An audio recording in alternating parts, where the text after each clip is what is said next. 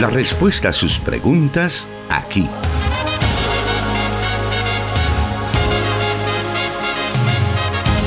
En Solución Bíblica. Comenzamos.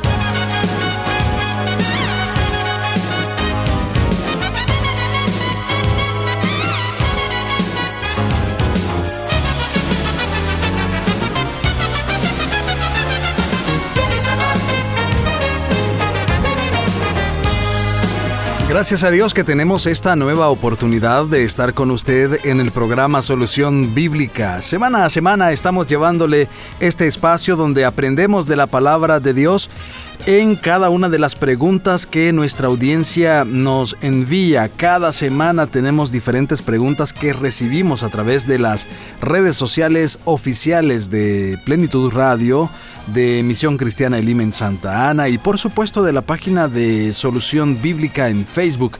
Es para nosotros motivo de alegría estar ya con usted, listos para poder presentarle este programa eh, cerrando esta semana. Y bueno, para poder dar respuesta a cada una de sus preguntas está con nosotros el pastor Jonathan Medrano y le damos la bienvenida. Muchas gracias hermano Miguel, qué bendición volvernos a encontrar ya a las puertas de un fin de semana y en compañía de nuestros oyentes en este programa Solución Bíblica. Si el Señor pues nos permite, pues esperamos servirles de la mejor manera.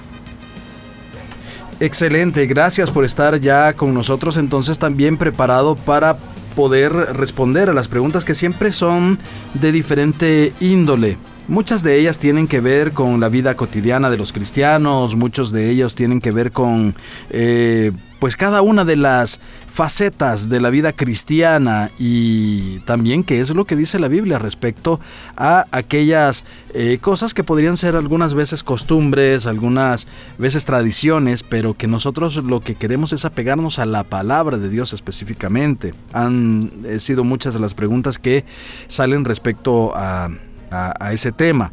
Pero para el día de hoy ya tenemos listas las diferentes preguntas que se estarán dando a conocer en el transcurso de esta hora. Así que quédese con nosotros, comparta también esta transmisión que tenemos en Facebook Live, precisamente en las páginas de Solución Bíblica, también en Plenitud Radio y Misión Cristiana Elim de Santa Ana.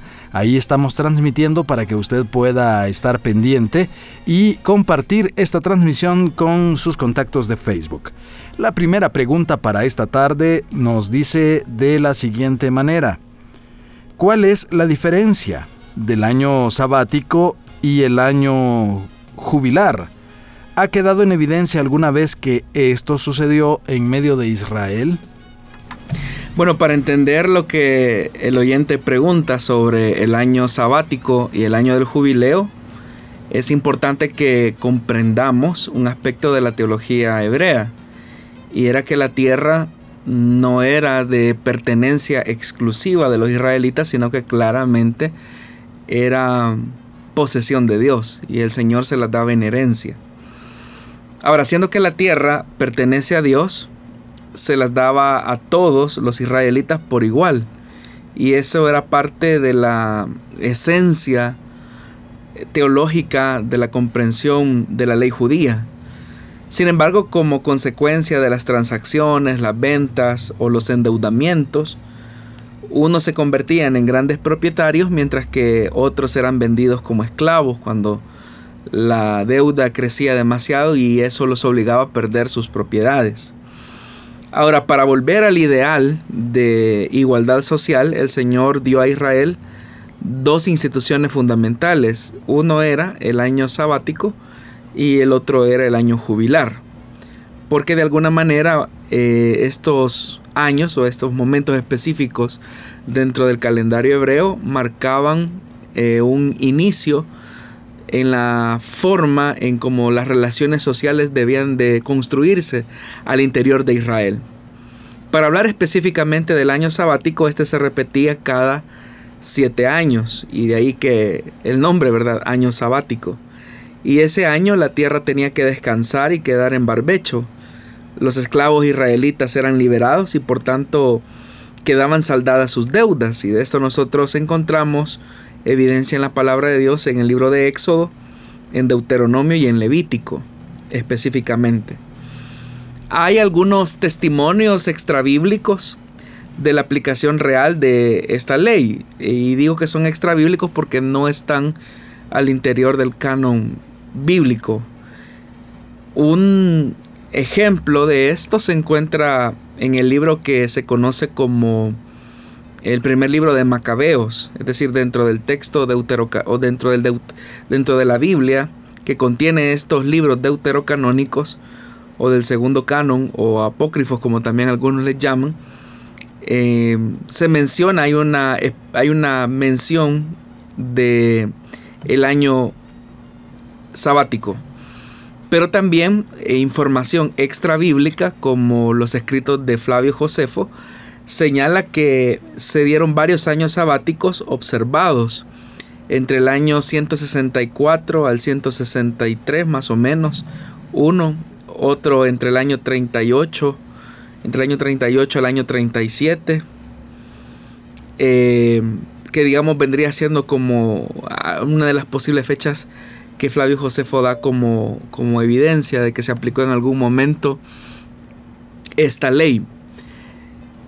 Ahora, también hay otros escritos como por ejemplo Tácito escribe una nota en relación a las prácticas judías y él lo dice de la siguiente manera con esta frase, como la pereza, tema para ellos de sus encantos, los judíos consagraron el séptimo año para no hacer nada, dice Tácito. Es decir, que era una realidad que al menos en la época intertestamentaria y en el siglo I digamos, de alguna manera había cierto cumplimiento, pero no es tan minucioso y detallado que tanto al interior de Israel se practicaba eh, ese año sabático, ese año de descanso. Ahora, el año del jubileo o el año jubilar, que era cada 50 años, iba todavía más lejos porque todas las tierras tenían que distribuirse de nuevo y cada uno debía devolver a la posesión del patrimonio de su familia que quizás hubiera perdido a causa de las deudas que se adquirían con los acreedores. Sin embargo, a fuerza de ser muy sinceros, parece ser que nunca esta ley se aplicó y todo pareció como una utopía que en algún momento pues se, podría llegar a alcanzar. Siendo que las cosas eran así, eh, Israel tenía una gran deuda con el Señor porque su desobediencia claramente quedaba ligada a su egoísmo humano que se traducía en las relaciones sociales. Y por eso es que ya en época del Nuevo Testamento nosotros nos encontramos en una severa crisis económica eh, y social cuando Jesús aparece en nuestro entorno porque Israel prácticamente ya no era propietario de la mayor cantidad de tierras. Los latifundistas habían, se habían apropiado de la tierra de una manera que era exagerada la, desigualdad de injusticia que se vivía eh, al interior de la tierra de Israel. Es decir, era muy desigual cómo la tierra era poseída. A causa de la dominación del imperio romano, muchos israelitas tuvieron que vender sus tierras, perderlas, y éstas terminaron en manos de personas inescrupulosas que con el tiempo comenzaron a explotar no solamente la tierra, sino que explotar a los campesinos. Y eso es lo que encontramos nosotros en muchos de los relatos de los evangelios. Aún las parábolas de Jesús nos describen en cierta forma como la, pertenencia de la tierra de Israel había sido ya una realidad casi que inexistente a causa de la dominación de Roma sobre cada uno de ellos. Así que podríamos mencionar que sí, en algunas ocasiones el año eh, sabático, de acuerdo a estas referencias extrabíblicas, sí se realizó, pero curiosamente en el periodo intertestamentario. Pero del año del jubileo nosotros no tenemos una una claridad que exactamente se haya ejecutado tal como Dios lo decía en el libro de Levítico, en el capítulo 25. Bueno, tenemos por acá ya algunos comentarios que tenemos por parte de nuestros oyentes y los vamos a estar mencionando a más o menos a la mitad del programa para que usted esté pendiente y nos escriba y nos diga dónde nos está viendo o escuchando. Para nosotros es un dato muy interesante. Bueno, respecto siempre a esta pregunta, Pastor, eh, hay algunas personas que, no sé si por moda o qué podríamos decir, dicen darse un año sabático y se refieren a abandonar en cierta medida sus actividades habituales. ¿Podría darse entre los cristianos? Lo que sucede, hermano, es que el principio que Dios desea recalcar es el tema del descanso. Por eso es que dentro de la descripción que se hace de la de los relatos de la creación se dice claramente que el Señor santificó el séptimo día, es decir, el Shabbat. Y en realidad el Shabbat era un ejemplo de cómo Dios quería que el hombre descansara. Pero no solamente el hombre, sino que también descansara la tierra. Lo que Dios, lo que Dios se comprometía era que en el año sexto el Señor iba a dar una abundante cosecha para que el año séptimo la tierra descansara. Entonces Israel tenía que caminar por fe creyendo que Dios cumpliría su palabra efectivamente. Entonces cuando las personas ahora hablan de un año sabático, especialmente en culturas eh, donde el cristianismo tiene más tiempo de, de, estar entre ellos, es usual, por ejemplo, que los ministros se tomen un año sabático, que es un año donde muchos pastores, ¿verdad?, dedican su tiempo para el descanso, para la reflexión, para escribir libros, eh, con la intención de retomar sus labores ministeriales eh, el año siguiente. Para nosotros en nuestra cultura latinoamericana eso sería como un escándalo, ¿verdad?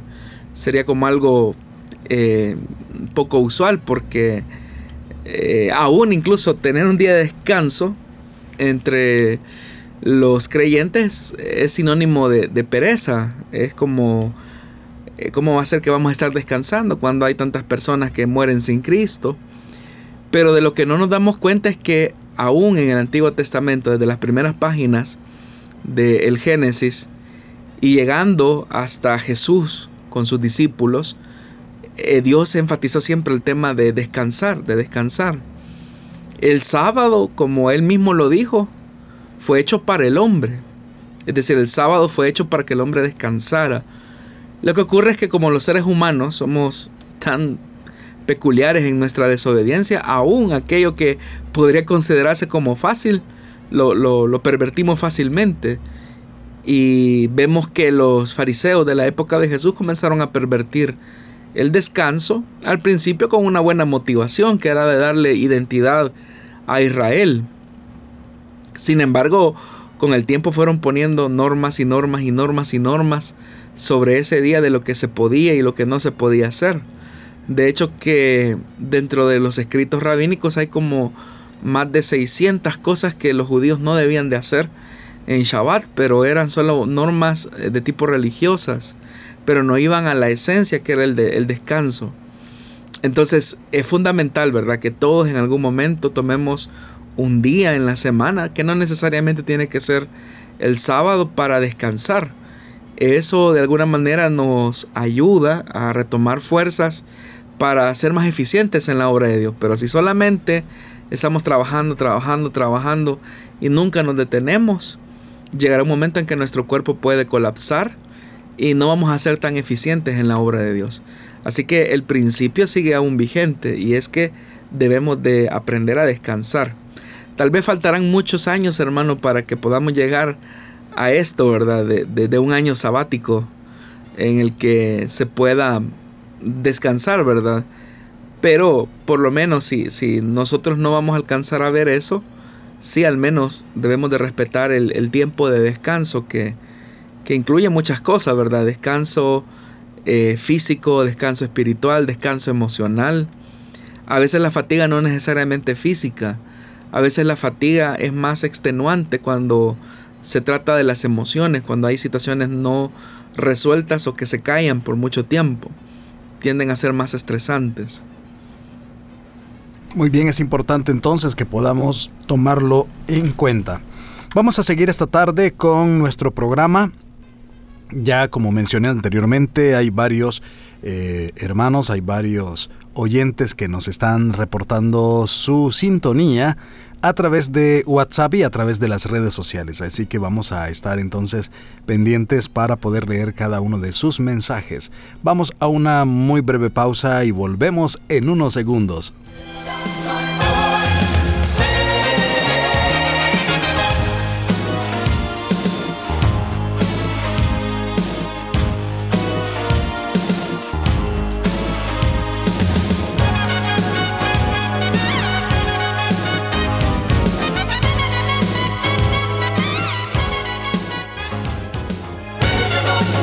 Búsquenos en Facebook como Solución Bíblica.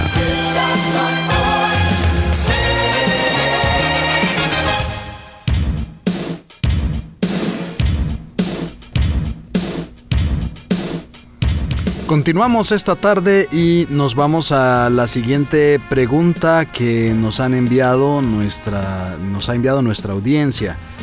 Y esta dice así: refiriéndose a un hecho que se dio el año pasado, eh, si no estoy mal, el 31 de marzo de 2021, acerca de el asesinato de un pastor de la iglesia Elim, específicamente en Apopa. Respecto a ese hecho, nos preguntan, eh, ¿puede considerarse nuestro hermano como un mártir de la iglesia? Bueno, para responder esa pregunta es importante que tengamos un concepto adecuado de la teología del martirio o de lo que significa ser mártir. Mártir es la persona que sufre de una muerte violenta por dar testimonio de una verdad del Evangelio o a causa de una práctica que se deriva de esa verdad. Una reflexión sincera de la teología del martirio no puede dejar de plantearse preguntas como ¿por qué existen los mártires? ¿Y por, qué, por qué concepción de vida subyace en el gesto martirial? Es decir, ¿cuáles son las condiciones que han suscitado que una persona llegue al martirio? En primer lugar, como ya lo mencioné, el martirio es posible porque existen personas que prefieren sacrificar su vida a ser infieles a sus propias convicciones. Para el mártir no todo vale. Puede darse situaciones en que la conciencia le exige aceptar la persecución y el sacrificio de la vida en testimonio de esa verdad que sostiene. Entonces los que son mártires abrazan una verdad, no claudican de esa verdad y están dispuestos a sacrificar su vida si fuera necesario por esa verdad. Y en segundo lugar, que subyace al hecho de que cuáles son las condiciones, ¿verdad?, que llevan a los cristianos a convertirse en mártires, es posible que entendamos que la relación que conduce a una persona a la muerte, nosotros la podemos juzgar a priori como se metió en problemas y de, de puro gusto. Pero en realidad una persona que es fiel al mensaje del Evangelio entiende dos elementos que son inseparables de la tarea evangélica, que es el anuncio y la denuncia. Algunos prefieren mejor hablar acerca de la denuncia primero para después hablar del anuncio. Cuando hablamos de la denuncia estamos claramente frente a una acción donde se está señalando aquellas cosas que no están bien porque se entiende que Dios es rey y soberano no solo de la iglesia, no solo de las cuatro paredes, sino que es rey y señor de todas las cosas y que por lo tanto hay ciertas cosas dentro de este mundo que son injustas y que son opuestas a Dios. Cuando un creyente asume con responsabilidad, y aclaro esto, con responsabilidad la tarea de denunciar aquello que no está bien porque parte de un argumento bíblico, teológico, y sobre esa reflexión hace su, su crítica, su denuncia, eh, sobre los sistemas, sobre las autoridades, sobre los gobiernos, está colocándose en una posición a la que podríamos llamar el rol profético de la iglesia. Ahora, la denuncia no puede ir solamente dirigida a la circunstancia actual o a la situación actual que se está denunciando, sino que para que la voz profética pueda cumplir su, su, cometido, es importante el tema del anuncio, es decir, lo que, que, algo nuevo está por llegar, que las condiciones que hoy, hoy por hoy se viven, se quieran o no se quieran cambiar, al final de tanto habrá una realidad que se, se terminará imponiendo, que es la justicia de Dios. Ahora, la exigencia que va acompañada con el anuncio y la denuncia es lo que lleva a los sistemas opresores a perseguir, silenciar, torturar, desacreditar, insultar, injuriar a aquellos que se levantan con una voz que es considerada como una voz disidente. Entonces eso es importante mencionarlo. Ahora, si nosotros tomamos en cuenta esto, entonces el martirio en esas condiciones para estas personas que asumen con valor, con valentía esta posición, eh, eh, son tan conscientes que en su denuncia y en su anuncio van a ser perseguidos, torturados y a veces asesinados. Ese hecho revela que en la historia hay realidades decadentes, ¿verdad? Que la verdad de Dios denuncia. Y hay que recordar que pueden existir mecanismos de dominación y mentira que implican la negación de Dios. Y por eso es que en esas circunstancias la afirmación de Dios de la verdad, la justicia, solo puede mantenerse viva cuando los cristianos asumimos con responsabilidad no solamente un papel de identificación doctrinal, porque cuando pensamos en martirio, lamentablemente lo reducimos simplemente al hecho de, ser fieles a una confesión solamente doctrinal. Eh, y eso es más claramente visible cuando solamente reducimos la fe a ciertos aspectos de la vida cristiana. Pero la vida cristiana engloba, como ya lo dije, el señorío de Cristo en todas las dimensiones de la vida. Entonces cuando una persona es fiel a esos principios que son inapelables, ocurre lo que el mismo libro de Apocalipsis capítulo 6 versículo 9 dice, ¿verdad? Y es que quien sufre martirio lo sufre por causa de la palabra de Dios y por mantenerse fiel a su testimonio. En el caso del hermano Ricardo Mejía, el pastor que fue asesinado el año pasado, eh, los hermanos que le conocían pueden dar fe de esto, que era un hermano que estaba activamente involucrado eh, en la tarea de evangelización eh, de muchachos que estaba, están en una situación bastante difícil y que muchos de ellos habían llegado incluso a conocer al Señor. El hermano tuvo, cosechó mucho fruto, ¿verdad? Cosechó muchos frutos entre esos jóvenes y por ese testimonio, por esa fidelidad a la palabra, por esa fidelidad al compromiso cristiano de llevar las buenas nuevas del Evangelio, es que los sucesos se desencadenaron de una manera bastante trágica, como lo pues nosotros de alguna manera fuimos testigos de esa realidad tan dura y difícil. Entonces, una persona podría decir, bueno, ¿y para qué se va a meter en problemas, hermano? Eh, no se meta en problemas. Incluso a veces hasta justificamos nuestra, nuestra pasividad, nuestra comodidad, nuestra excusa, nuestro miedo con pasajes de la Biblia que dicen el sabio ve el mal y se aparta. Entonces, uno tiene que ser sabio, hermano, y evitar el mal. Y con eso nos excusamos de la responsabilidad que en realidad tenemos de acercar el Evangelio a todas las personas. Pero el problema es que acercar el Evangelio a todas las personas, acercar el Evangelio a quienes son víctimas de los sistemas injustos, de sociedades que son altamente, que marginan, eso puede llevar a serios problemas con ese sistema de antivalores. Pensemos, por ejemplo, en una realidad donde jóvenes están siendo rescatados de de la esclavitud de la drogadicción. El antirreino que se ve representado en las acciones de narcotráfico, obviamente que van a tratar la manera de colocar en una situación de tortura, de martirio, a aquellos que son la causa de la conversión de quienes eran esclavos de las drogas.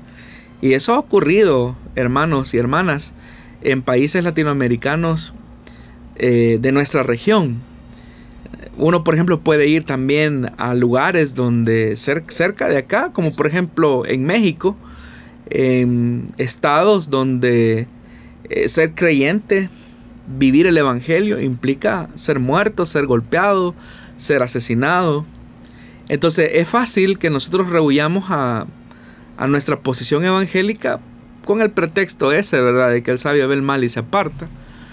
En nuestro país, actualmente, eh, vivimos una situación bastante delicada, en donde ya ni siquiera es fácil em, vertir una opinión sin que los insultos y los ataques no se dejen ver. Y eso es más que claro.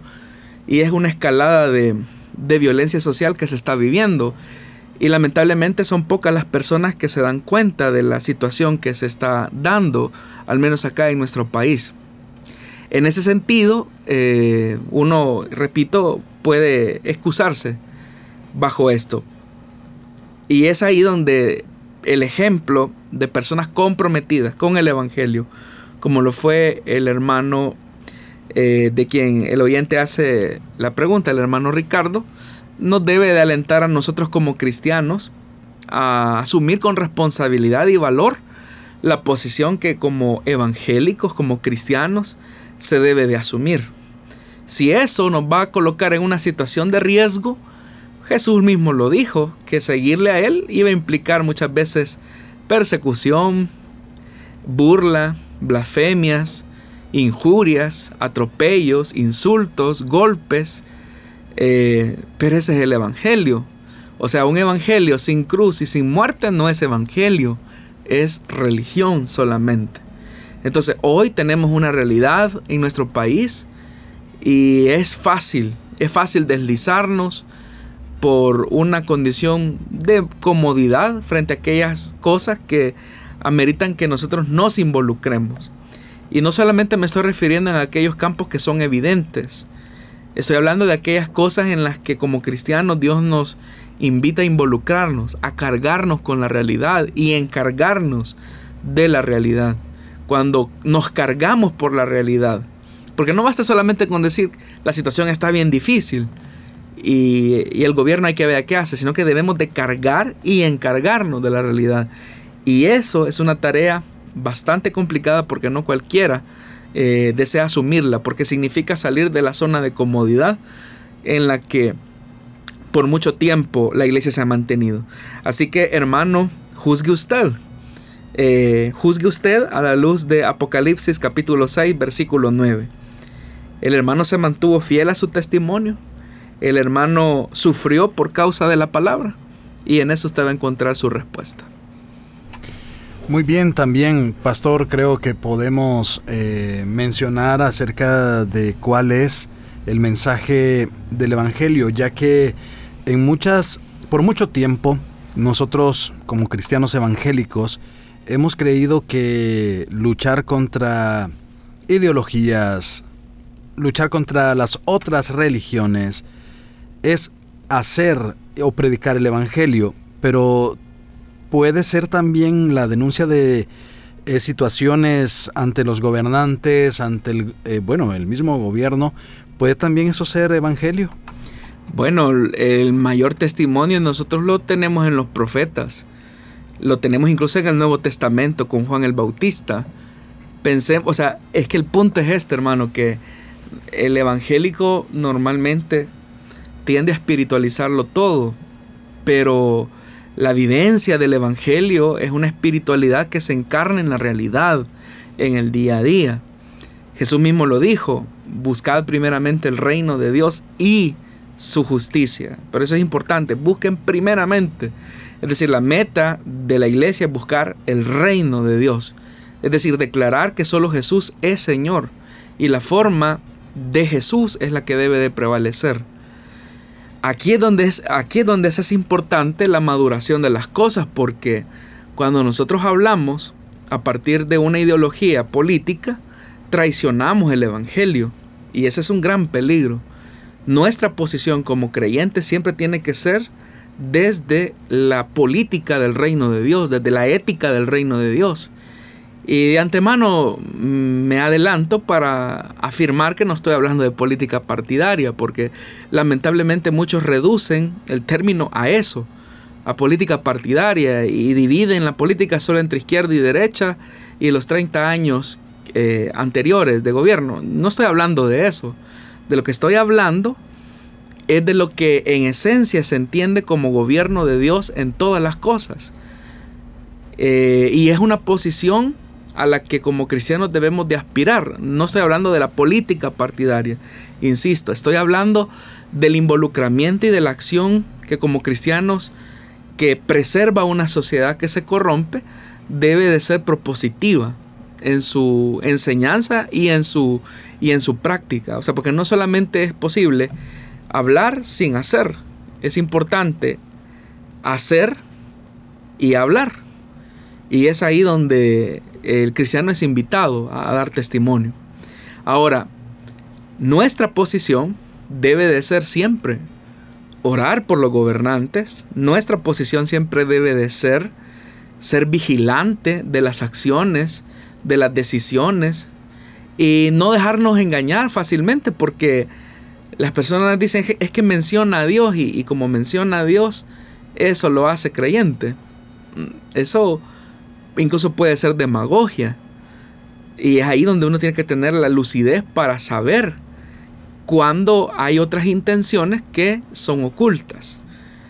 Pero la posición debe de ser la misma, la posición de los profetas. O sea, piense por un momento en Jeremías, ¿verdad? Si Jeremías hubiera vivido en la época actual, a Jeremías le hubieran tildado de apátrida, de traidor, eh, Jeremías lo hubiesen tildado de cuantos epítetos que hoy en día se usan para personas que expresan su posición no desde su ideología partidaria, sino desde la política del reino de Dios, de las acciones del reino de Dios.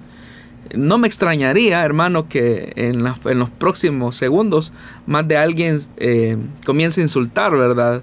Como suele ocurrir cuando se dan ese tipo de posturas, pero eso lo que demuestra es la actitud y la realidad tan difícil que estamos viviendo hoy en día, donde ni siquiera la libertad para expresar lo que la Biblia dice y lo que la Biblia enseña, ni siquiera eso. A veces eh, leemos todo con una, eh, con una etiqueta ideológica, política, partidaria, y traicionamos los valores del Evangelio. Entonces ahí es donde uno se tiene que preguntar a quién queremos ser fieles. Si al señorío de Cristo, su evangelio y el reino de Dios, o a mis preferencias que son que pueden ser son valederas, cada quien tiene derecho a tenerlas, pero qué tanto esas preferencias se ajustan a los valores eternos que yo digo sostener. Ese es el tema. Hay algunas personas que bueno, cuando argumentan respecto a temas como el vestuario, la vestimenta de la mujer, la vestimenta, pues bueno, sobre todo el tema eh, del vestuario de las mujeres, eh, hacen referencia a ciertos pasajes bíblicos, pero ante lo que estamos hablando en este momento solamente dicen los pastores, los cristianos no deben meterse en política, deben dejar y mejor deben de predicar el Evangelio, deben orar más, deben ayunar más, deben hacer esto. No dan alguna base bíblica, ¿verdad? Pero, pero ese es el pensamiento que las personas tienen hoy en día. Lo que pasa, hermano Miguel, es que la predicación del Evangelio la han entendido como de un reino celestial en el más allá, donde a Dios lo que le interesa son las almas. Y no importa si lo que estamos viviendo aquí es una situación difícil, no importa que el mundo se esté destruyendo, no importa la situación que se esté viviendo, porque nuestra ciudadanía está allá. Y eso es una verdad que no podemos negar. Pero Jesús nos dejó acá en esta tierra para ser embajadores de un reino real, no espiritual, o sea, de un reino real. El problema, hermano, y fíjese que aquí hay una, una contradicción que yo considero que es una inmoralidad de nuestra sociedad. Cuando una persona vierte su opinión de manera positiva, específicamente sobre una acción gubernamental, eh, yo he visto a evangélicos, qué bendición que, el Señor está con los hermanos y están reconociendo y que no sé qué, o sea, una serie de, de, de, de felicitaciones, ¿verdad? Pero cuando hay una persona que piensa diferente, inmediatamente ese tipo de censuras. No se mete en política, dedíquese a predicar el Evangelio.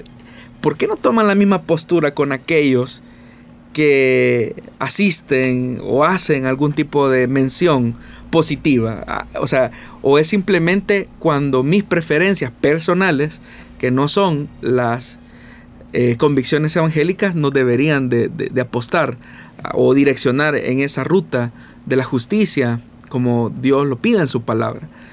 Repito, esto es un mensaje sumamente incómodo para la iglesia y yo entiendo por qué es. Hemos vivido bajo una teología del escapismo en donde es más fácil que Dios haga todas las cosas y nosotros no nos involucremos en ellas. Es más fácil esperar que algo así como los esenios, ¿verdad? Los esenios tenían una idea en época de Jesús ellos, ellos habían entendido así, que, que no había que meterse ni en el templo ni con las autoridades eh, de turno en esa época. Y por eso se fueron al desierto, ¿verdad? Eh, y ellos, la idea de los esenios era, cuando venga el Mesías, el Mesías va a arreglar todas las cosas. Y, y vivían en un claustro, eh, en el desierto, de, en lo que hoy se conoce como las cuevas de Qumran. Muchas, mucha idea de los evangélicos también es esa de encerrarnos y, y, esperar que Dios lo haga todo. El problema es que hay una responsabilidad de nosotros como iglesia, porque nosotros mismos lo decimos, que somos un pueblo eh, escogido, somos una nación santa, somos real sacerdocio. Entonces, pero ¿cómo entendemos eso? Lo entendemos todo en el plano espiritual en el que eh, somos sacerdotes en la iglesia, somos sacerdotes de nuestra familia, y eso es verdad. Pero, en realidad el Señor hará de nosotros y, está haciendo de nosotros una nación de sacerdotes que media entre Dios y los hombres. Pero esa mediación muchas veces va a implicar ser la conciencia de la nación, ser el espina en el zapato de aquellas cosas que no están bien. Eh, uno cuando escucha o lee el editorial del pastor Mario Vega, el de esta semana, por cierto, Em, por cierto que usted lo locutó, hermano Miguel, para Tuvimos el privilegio. Sí, este, los profetas tuvieron esa capacidad de ver, de anticipar las cosas. Y yo creo que tenemos voces proféticas que nos están anticipando muchas cosas a nuestro país. Y lamentablemente nuestra posición es como la del pueblo hebreo, que queremos silenciar a toda costa a esos profetas porque su mensaje nos resulta incómodo, nos resulta grotesco, no nos resulta tan popular. Hermano, y seamos honestos, pensemos en, quiénes son estas voces proféticas.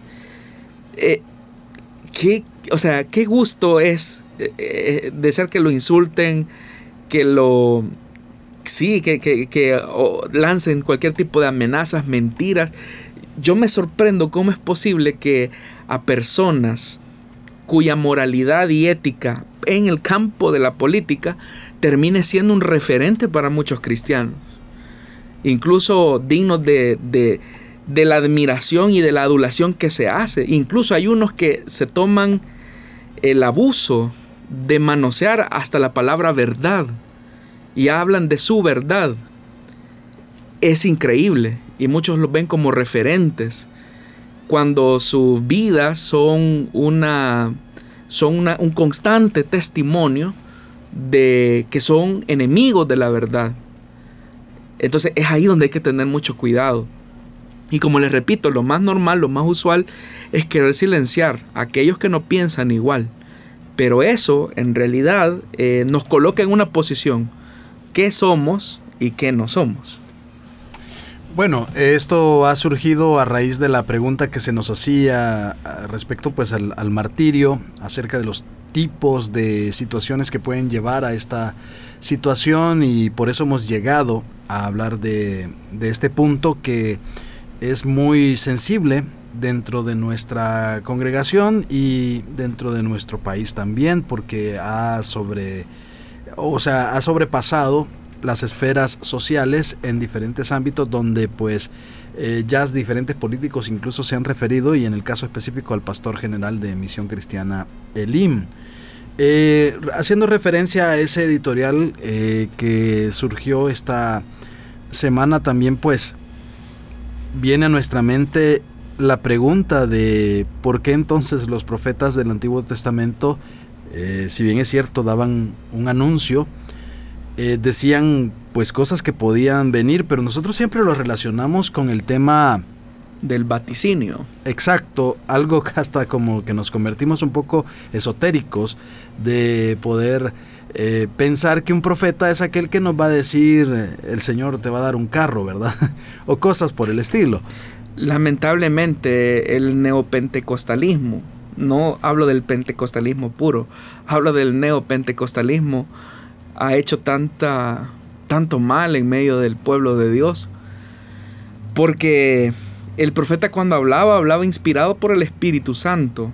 Es decir, su inspiración partía de la realidad y de su vocación y de su llamado por el Espíritu de Dios. Y por eso es que uno encuentra expresiones en los profetas como vino palabra del Señor en época del rey tal pero note que para el profeta, digámosle a Jeremías, o sea, arranquemos literalmente el libro del profeta Jeremías, porque Jeremías era alguien que se metía con la cuestión política de los últimos reyes de Jerusalén, de, Judá, de la casa de Judá.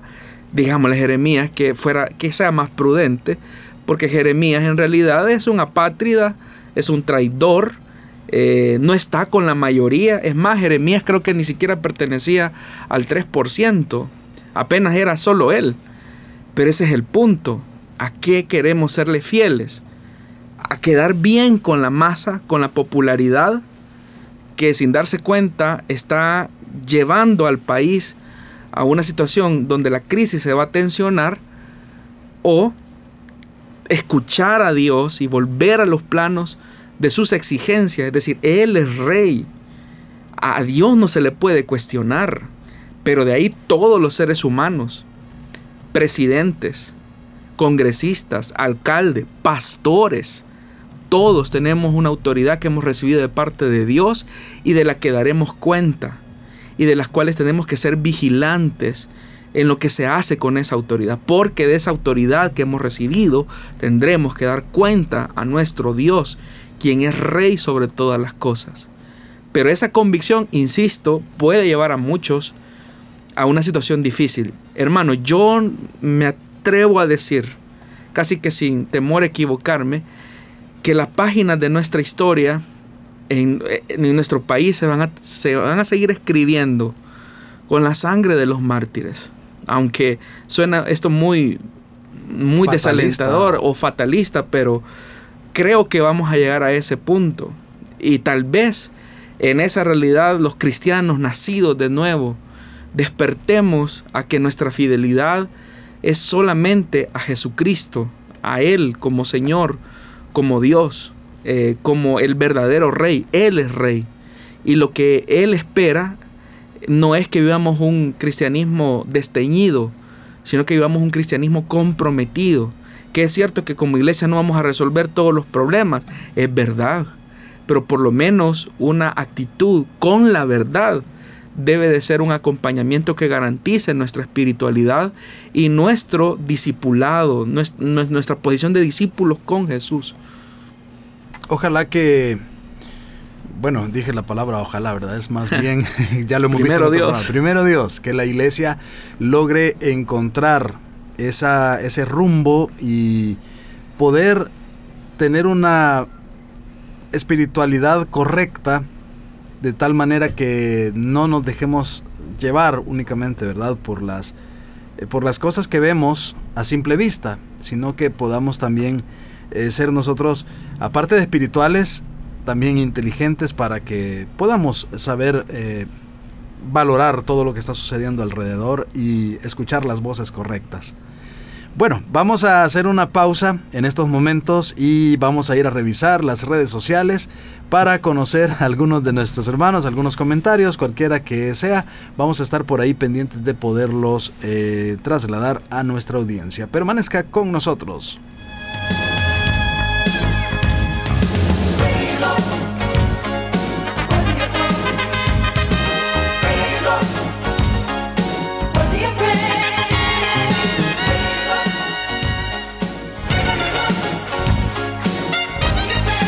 Escríbenos tus preguntas al número de WhatsApp de Plenitud Radio 503 7848 5605 y número de WhatsApp de Restauración 503 78 56 94 96.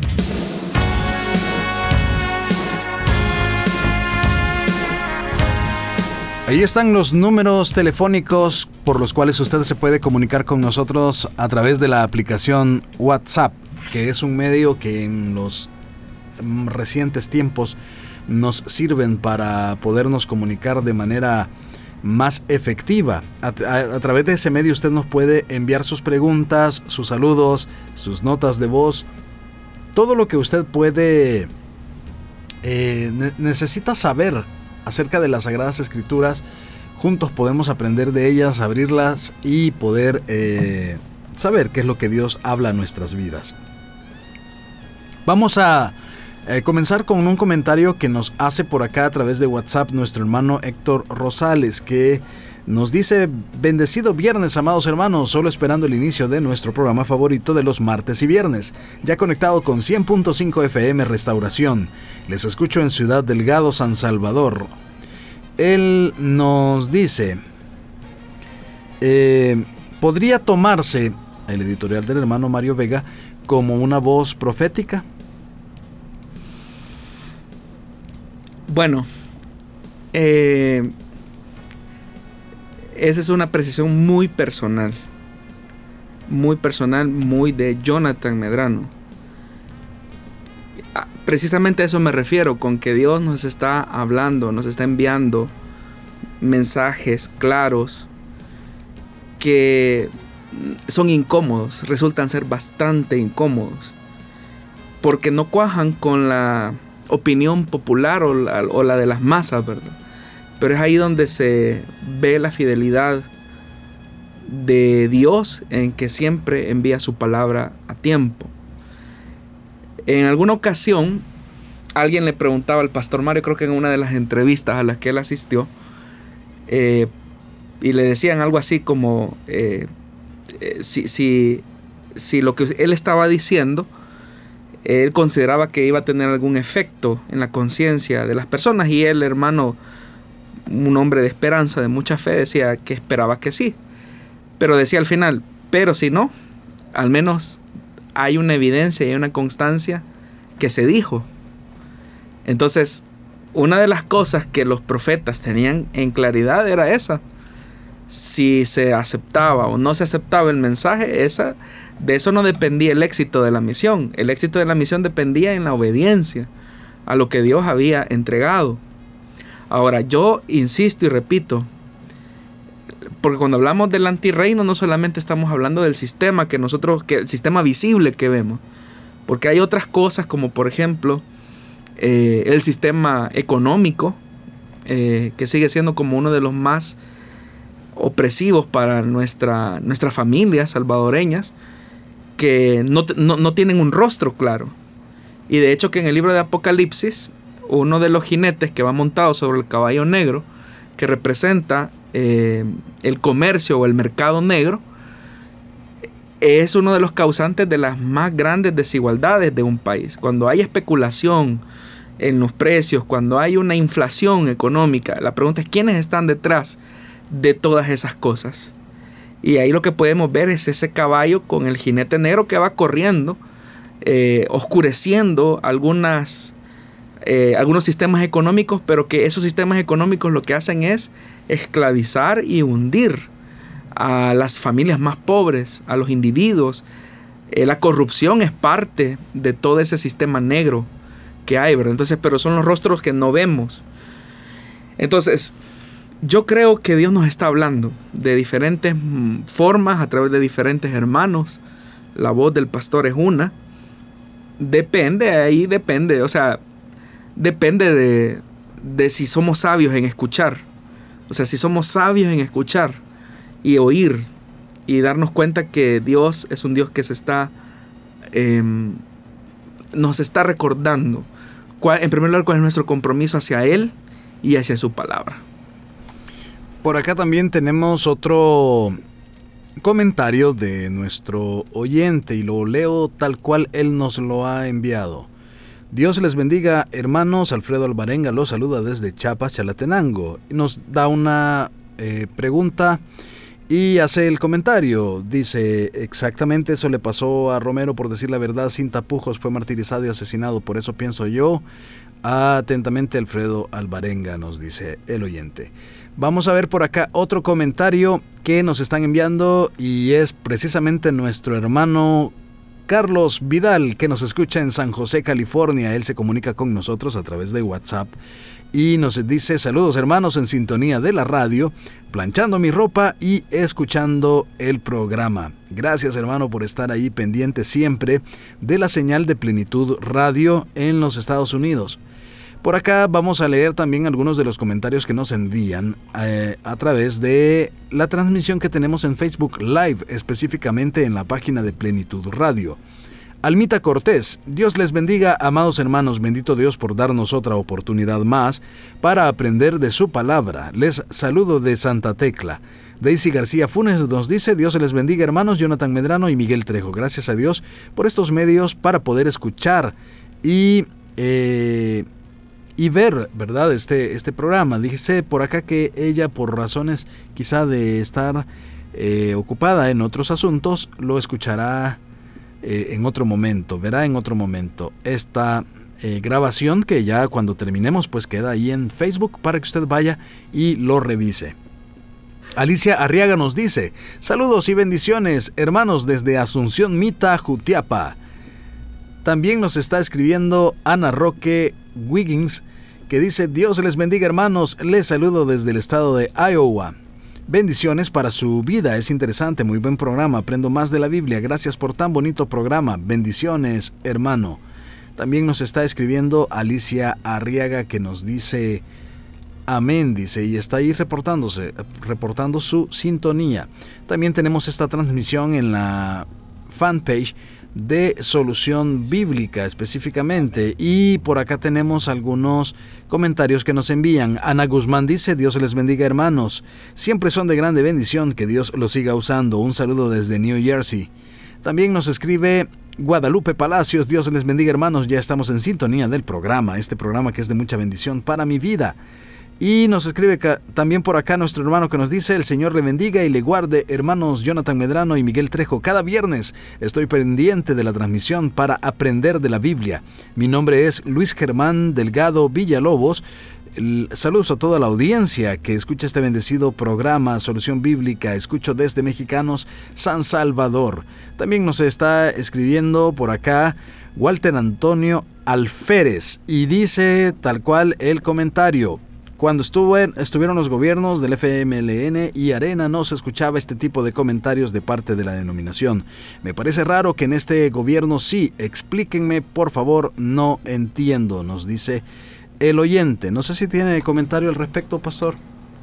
Bueno, yo le animaría al oyente a que si podría leer, o si ya lo ha leído, el libro de Elim, 40 años, un pueblo con pasión y sueños que fue publicado precisamente el año en el que se celebró las cuatro décadas de la misión acá en el país. Y ahí en uno de los capítulos se habla, por ejemplo, de la situación tensa y difícil que se vivió durante el gobierno del ahora, bueno, expresidente Antonio Saca, ¿verdad? También recuerdo eh, otra de las de, la, de, las publicaciones del pastor Mario, cuando, o sea, cuando en el, caso del gobierno anterior, del gobierno del FMLN, si bien es cierto, se trataba la manera de hacer esfuerzos articulados en, la, en el tema de la prevención de la violencia, al final fue uno de los gobiernos que en la práctica no, no actuaba de acuerdo a las recomendaciones que se daban en esa mesa, que era una mesa intersectorial, no solamente compuesta por iglesias, sino que por diferentes actores de la vida social y cuya eh, fin, finalidad única era precisamente crear políticas de seguridad a largo plazo. Y yo recuerdo en varios de los editoriales del pastor que señalaba y hacía mención de eso, ¿verdad? De la incongruencia que existía entre el discurso y la acción.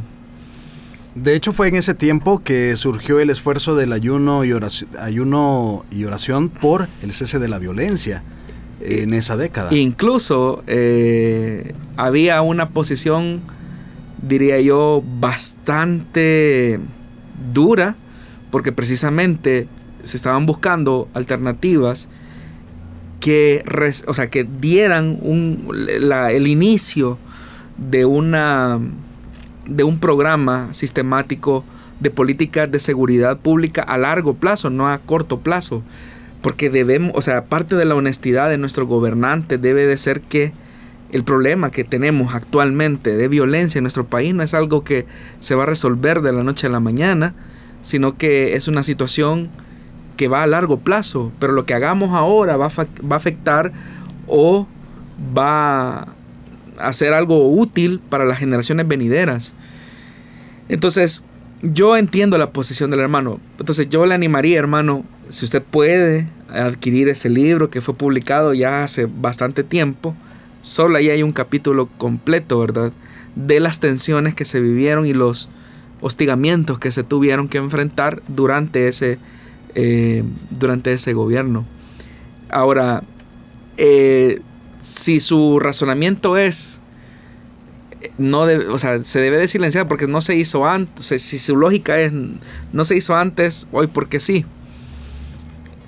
Bueno, si lo queremos ver desde su punto de vista, y repito, desde su punto de vista, hay un apego cada vez más creciente, y qué bien por eso, por la palabra de Dios, por hacer que el Evangelio se viva en todas las dimensiones posibles. Así es que es importante que tengamos una objetividad a la hora también de evaluar los hechos. Vamos a ir finalizando ya solamente eh, pues nos resta escuchar por acá un par de comentarios. Dice Elisa Flores Miranda, amén. Guadalupe Palacios nos está escribiendo que el Señor nos ayuda y nos dé mucha sabiduría. Edwin Palacios, hermanos, Dios les bendiga. Una pregunta para estas fechas. Ya estará el anticristo. Con el mayor de los gustos tomaremos esta pregunta y la estaremos dando a conocer en un futuro programa. Esperamos que no sea demasiado tiempo el que le toque esperar para escuchar la respuesta a su inquietud. Y rápidamente revisamos por acá las publicaciones o más bien la transmisión que tenemos en Facebook Live precisamente en Misión Cristiana Elim y agradecemos a las personas que por ese medio también eh, están viendo esta transmisión. Pastor Jonathan, gracias por habernos acompañado esta tarde.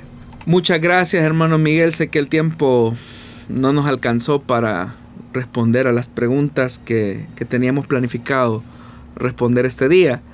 Eh, pero es importante hacer de vez en cuando esta reflexión sobre estos temas de coyuntura que nos ayuden a hacer una valoración objetiva de la realidad. Y estimado oyente, hermano, hermana, filtre todo a la luz de la palabra de Dios. Filtre todo a la luz de la Biblia. Permitamos que Dios por medio de su palabra nos hable. Juzgue los mensajes, juzgue las palabras. De todo lo que usted escuche, a la luz de lo que Dios dice en su palabra. Y recuerde que muchas veces nuestra fidelidad a Cristo va a suponer el desprecio de las mayorías. Gracias estimado oyente por habernos escuchado. Si Dios así lo permite, estaremos con usted la próxima semana, el día martes, respondiendo más de sus preguntas acá en Solución Bíblica. Que el Señor le bendiga.